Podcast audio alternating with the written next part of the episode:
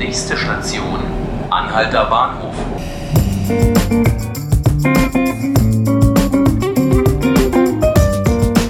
Hallo und herzlich willkommen zu 5 Minuten Berlin, dem Tagesspiegel Podcast.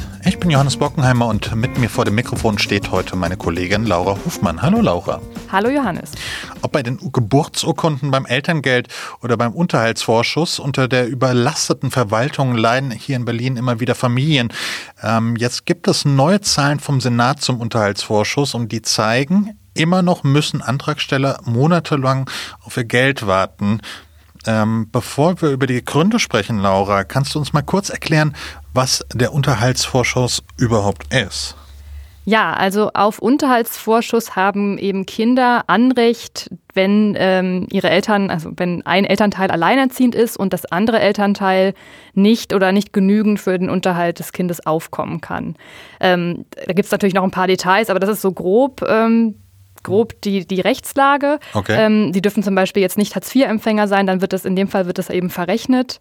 Ähm, aber eigentlich ähm, kann man das so grob sagen. Also der, der Staat muss sich schon auch bemühen, das Geld von den säumigen Vätern, weil im großen, zum großen Teil sind das eben die Väter, die nicht zahlen, einzutreiben. Mhm. Häufig ist da aber nichts zu holen. Also wenn die Väter eben selber zum Beispiel Hartz-IV-Empfänger sind, dann kann man von denen jetzt auch kein, äh, kein Geld quasi dem Staat zurückgeben. Aber so läuft das ja. Verstehe. Warum sind denn die Jugendämter jetzt ähm, so überlastet hier in Berlin? Woran liegt das?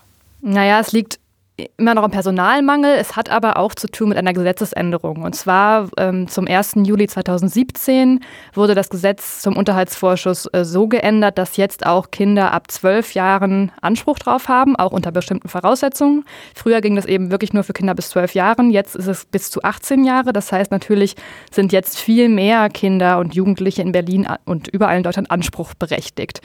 Das wusste der Senat natürlich, dass dieses Gesetz äh, sich ändern würde und hat auch reagiert, ähm, wahrscheinlich aber dann doch zu spät. Also schon im Februar vor der Gesetzesänderung im Juli wurde mehr Personal für die Bezirksämter, in dem Fall die Jugendämter, die die Unterhaltsvorschussanträge ähm, bearbeiten, ähm, wurde eben mehr Personal bewilligt. Insgesamt waren das 72 Stellen. Das waren so mhm. nach und nach konnten die Bezirke eben da mehr Leute einstellen. Jetzt sind aber von diesen 72 Stellen immer noch rund 44 nicht besetzt. Und auch wenn Stellen besetzt sind, ähm, dann erzählen mir Stadträte, äh, die sich mit dem Thema eben beschäftigen, dass zum Beispiel dann, weil das auch Frauen sind, die dann länger in Elternzeit gehen und dann finden sie niemanden, der jetzt nur für ein Jahr befristet so einen Job machen will. So gut bezahlt ist es ja auch nicht. Dann gibt es wiederum ähm, Kollegen, die äh, wegen Arbeitszeitverkürzung dann eben weniger arbeiten. Und außerdem hat mir der Stadtrat, der, ähm, der, Jugendstadtrat von Neukölln, Falko Lieke, auch gesagt gestern im Gespräch, dass auch ein Problem ist, dass die Eintreibung von den Kosten, also von den säumigen Vätern, ähm, die wird gar nicht so als Aufgabe dieser, dieser Mitarbeiter bewertet, äh, weil das quasi Geld ist, was reinkommt. Mhm. Ähm, dabei braucht man dafür ja auch Personal. Also ich meine, die sind auch damit beschäftigt, immer wieder zu prüfen, okay, kann man ja, jetzt von, von dem, von dem und von dieser Person oder der jetzt doch noch irgendwie Geld, Geld kriegen? Hat er jetzt vielleicht einen Job gefunden? Kann der jetzt dem Staat das Geld, was er eigentlich für sein Kind zahlen sollte, zurückzahlen? Hm.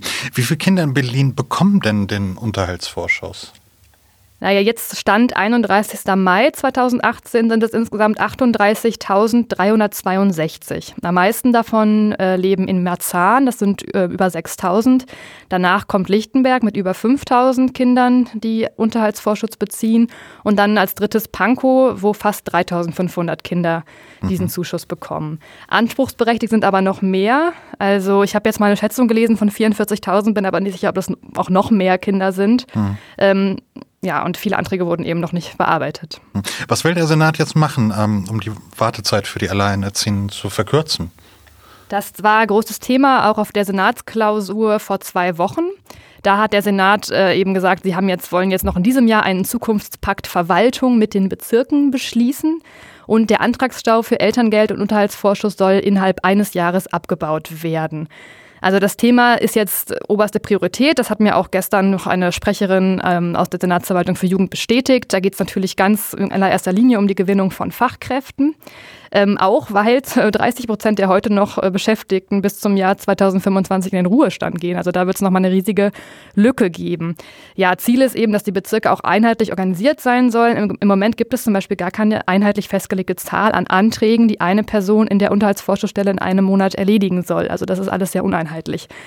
Ja, also es gibt, es sind äh, schöne Worte, wobei ich auch sagen muss, ein Jahr, also innerhalb von einem Jahr den Stau abzubauen, es kommt mir sehr langsam vor. Also ich finde, da müsste der Senat das Ziel haben, viel schneller zu sein, weil ähm, ja, eben jetzt ist es so, dass drei von vier Anträgen länger als drei Monate in der Bearbeitung brauchen. Das heißt, du stellst einen Antrag als alleinerziehende Mutter und bekommst erst über drei Monate später ähm, dann das Geld. Das ist natürlich viel zu langsam. Das hat wirklich für, für die Lebenswelt dieser Familien entscheidende, entscheidenden Einfluss. Also die können sich dann irgendwie keine neuen Kleider kaufen, müssen auf den Urlaub verzichten, auch wenn sie den als Alleinerziehende gerade ja dringend brauchen oder können auch Klassenfahrten oder auch Schulbücher nicht mehr bezahlen.